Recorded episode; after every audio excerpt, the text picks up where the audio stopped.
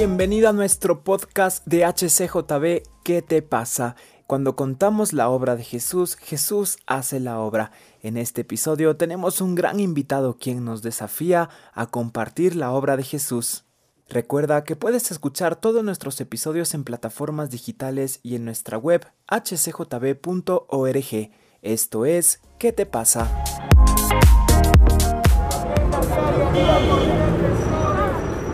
Y en este nuevo episodio de nuestro podcast de HCJB, ¿qué te pasa? Tenemos un invitado muy, muy especial. Él es Aarón Rodríguez, licenciado en Relaciones Internacionales y también ha hecho varios, varios viajes misioneros. Realmente es muy bonito todo lo que hace. Inclusive su trabajo de ahora también siempre es relacionándose con las personas que nos visitan. Así que, Aarón, ¿cómo estás? Bienvenido.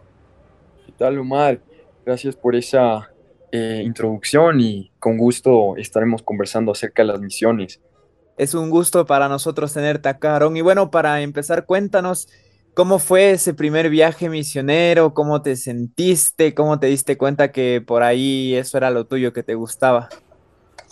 Eh, bueno, recuerdo que eh, en mis años de colegio yo era parte de un grupo con objetivos de hacer misiones en, el país y eh, se presentó una oportunidad para hacer nuestro primer viaje misionero, el cual se llevó a cabo en República Dominicana. Entonces, eh, con fondos del colegio, eh, nos fuimos para allá.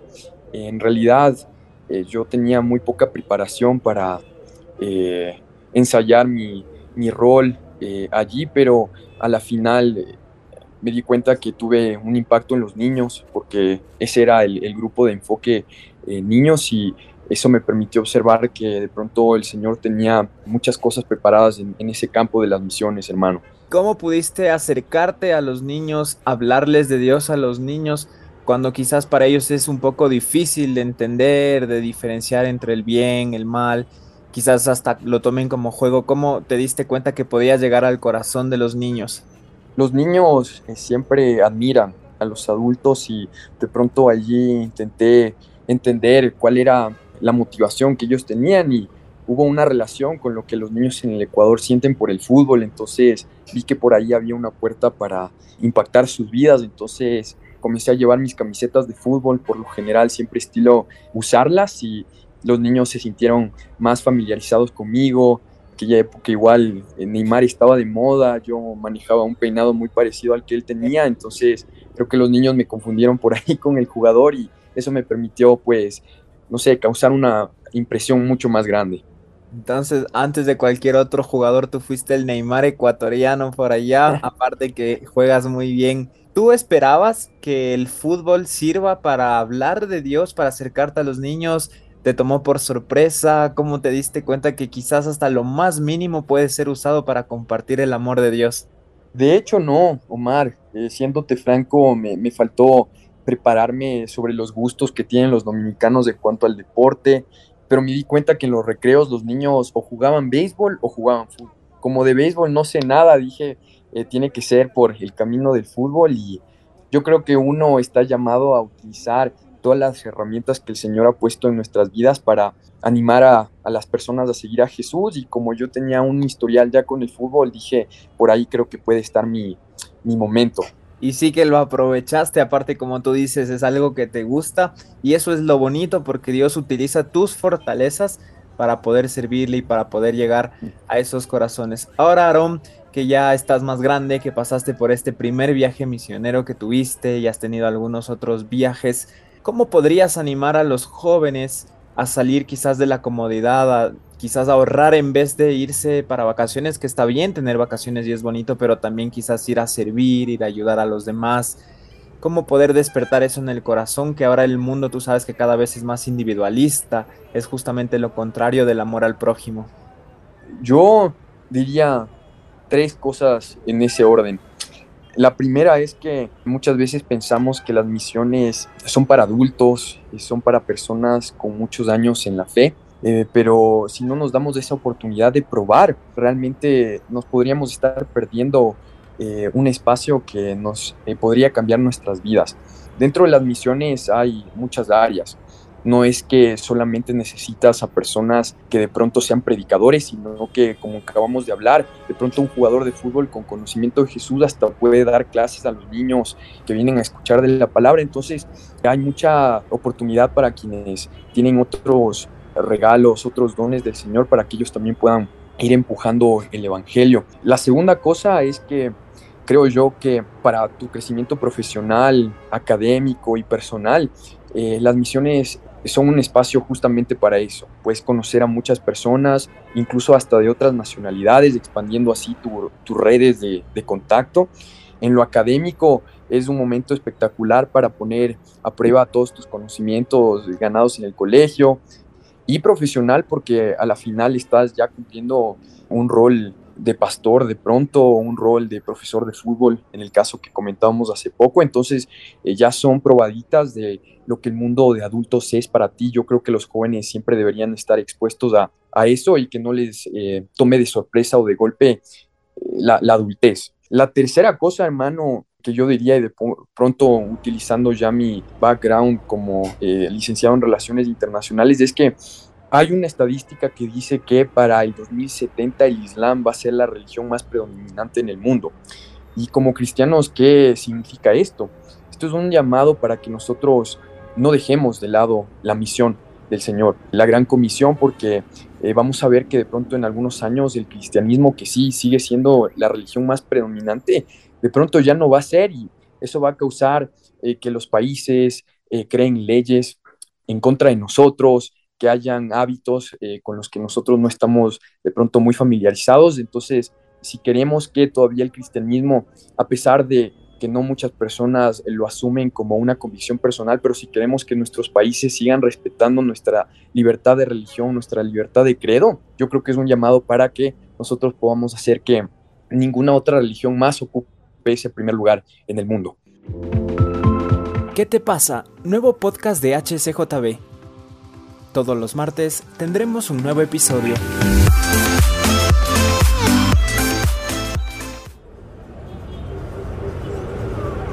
Sabes que me impacta lo que nos acabas de decir, Aarón, porque muchas veces los jóvenes decimos, de grande voy a servirle al Señor, de grande quiero hacer esto, de grande quiero predicar, quiero evangelizar. Y como tú dices, ¿por qué no lo hacemos desde ahora? ¿Por qué no desde jóvenes empezar a servir, empezar a salir, a, predicar? Y con esta estadística que tú nos estás dando, eh, la manera que quizás otras personas con creencias diferentes evangeliza es súper fuerte. No pierden el tiempo, hermano. Es como que de una están así. Y a veces a nosotros nos cuesta y nos da vergüenza y decimos, no, pero no sé qué puede pensar, o mejor no le digo nada, o incluso mejor escondo lo que yo creo y solo en la casa y eso es algo que debemos cambiar. Aarón, ¿algún testimonio o algún momento que te impactó que tú pasaste haciendo misiones en cualquier edad que tuviste, pero hacía algo que te impactó y dijiste, wow, o sea, se nota que Dios está obrando? Hay una historia que siempre me, me llena de mucha emoción cuando la repito en mi mente y recuerdo que haciendo una misión aquí en, en Calderón, tuve la oportunidad de conversar con eh, personas quienes se identificaban como cristianos, en otros casos no, pero lo que vi fue que el Señor estaba llamando a aquellas personas que ya conociéndolo de pronto se habían apartado de sus caminos. Entonces tuve la oportunidad de conversar con un señor quien dijo que vino en una primera instancia porque, claro, nuestra idea de evangelización tenía en cuenta una pequeña mesa para revisar los signos vitales, etcétera. Entonces su idea principal era que nosotros le revisáramos su estado de salud.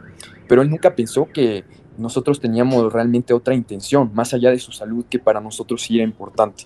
Entonces él comenzó a llorar y nos dijo que muchas gracias porque esto es un, aliento que el Señor le, da para eh, nuevamente eh, enderezar sus caminos, volverse a la ruta del Señor y eso a mí me tocó verdaderamente porque yo creo que más que cualquier trabajo que hagamos en nuestras vidas para el que Dios nos prepare, eh, no hay trabajo más grande que el exhortar a hermanos que se han perdido a regresar a los caminos porque hay mucha bendición en eso y, y siempre me llevo eso, mi hermano.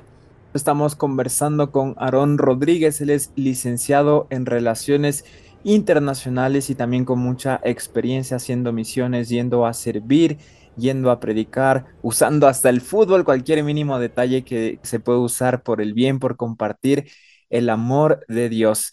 Aarón, al joven quizás o a cualquier persona nos da miedo acercarnos a un desconocido, nos da mucho miedo a ser rechazado, lo pensamos muchas veces y creo que cuando uno lo empieza a pensar, se te va el momento, o sea, si sientes el llamado de acercarte a alguien y luego dices, pero me va a rechazar, pero me va a decir que estoy loco, no solo a personas desconocidas, incluso a nuestras propias amistades, ¿Qué tú le recomendarías a alguien que siente ese deseo de compartir el mensaje de Jesús, pero quizás le da miedo, no sabe cómo acercarse, no sabe cómo hablarles de eso? Mm. Yo diría, hermano, que es muy importante trabajar primero en la confianza de uno, es decir, que el Señor personalmente trabaje en esas inseguridades que nosotros tenemos a veces como jóvenes. Yo creo que tú y yo estamos de acuerdo que la adolescencia de pronto conlleva baja autoestima porque hay cambios hormonales, el acné se dispara eh, y de pronto no es tu mejor momento físicamente. Eh, pero yo creo que eh, como jóvenes, si es que le dedicamos un poco de tiempo al ejercicio, si nos exponemos a nuestros miedos, sabiendo que el Señor va a estar allí apoyándonos cuando se trata de cosas positivas, a la final este miedo o esta ansiedad de conversar con las personas no es que se te va, porque yo creo que la ansiedad o el miedo es inherente a nuestra naturaleza pecaminosa, es decir, siempre vamos a sentir eso, pero ya no va a ser algo que te impida a ti a cumplir con eh, las metas que el Señor te demanda. Entonces yo les diría a los jóvenes, prepárense, ejercítense y de pronto busquen aquella habilidad que el Señor en sí ya les ha dado, que les distingue de otras personas y trabajen en ella. De pronto, en tu caso es el, el canto, mi hermano, el fútbol, de pronto en el mío es el discurso, la oratoria, pero identificando esos rasgos que el Señor ya nos ha puesto, si trabajamos en ellos, yo creo que podemos causar sensación en las personas que conozcamos. Reacciona, ¿qué te pasa?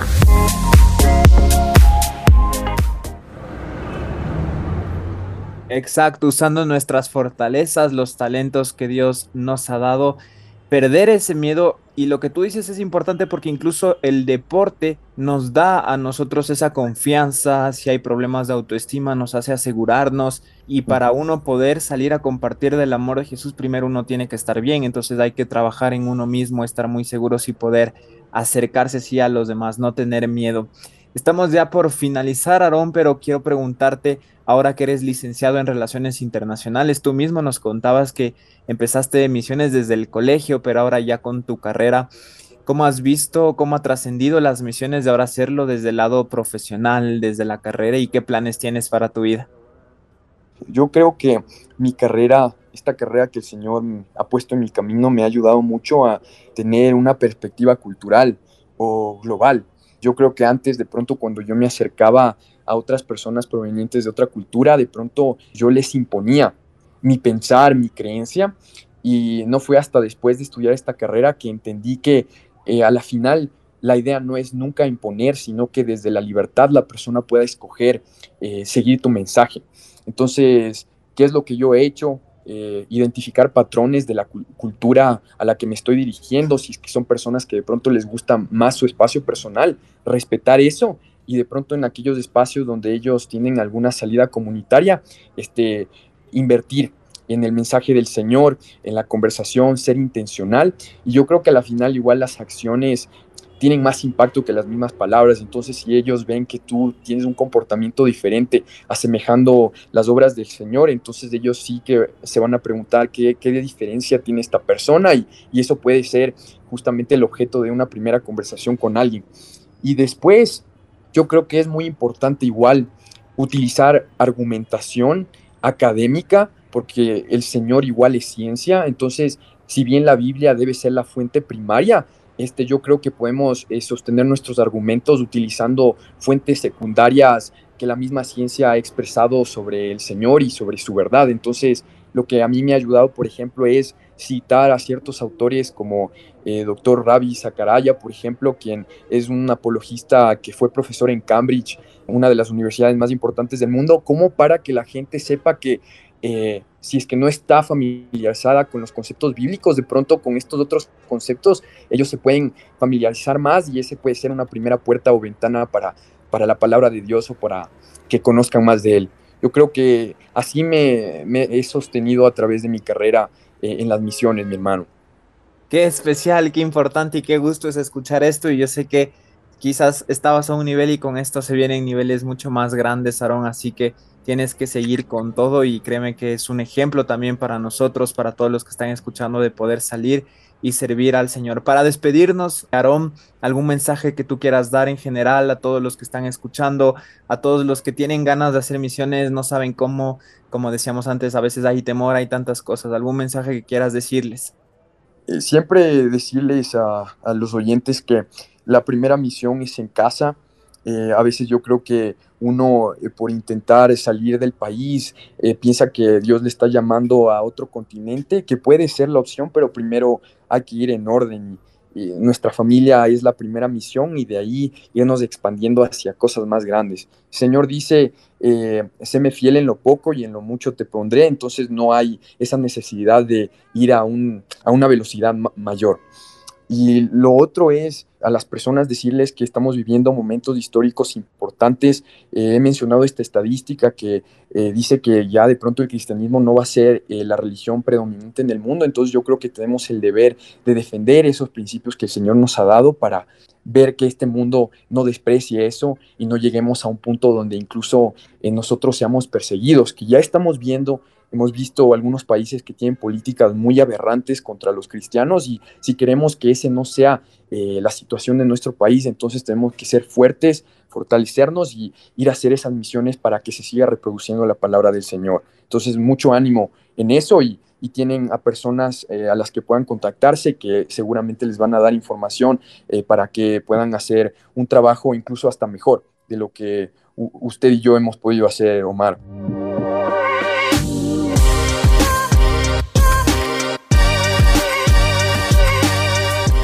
Así que no esperes más, no busques excusas, sino empieza a servir desde casa, con el vecino, en las clases, donde sea que estés, se tiene que notar que tú amas a Jesús. Que si la juventud ves que no reacciona, puedas decirle qué te pasa. Puedes ingresar a nuestra página hcjb.org y hacer clic en donaciones y formar parte de este equipo. Nuestro ministerio se sostiene con tus donaciones. Síguenos en redes como Radio HCJB en Instagram, Radio HCJB en TikTok y HCJB en Facebook. Nos encontramos la siguiente semana con un nuevo episodio de ¿Qué te pasa?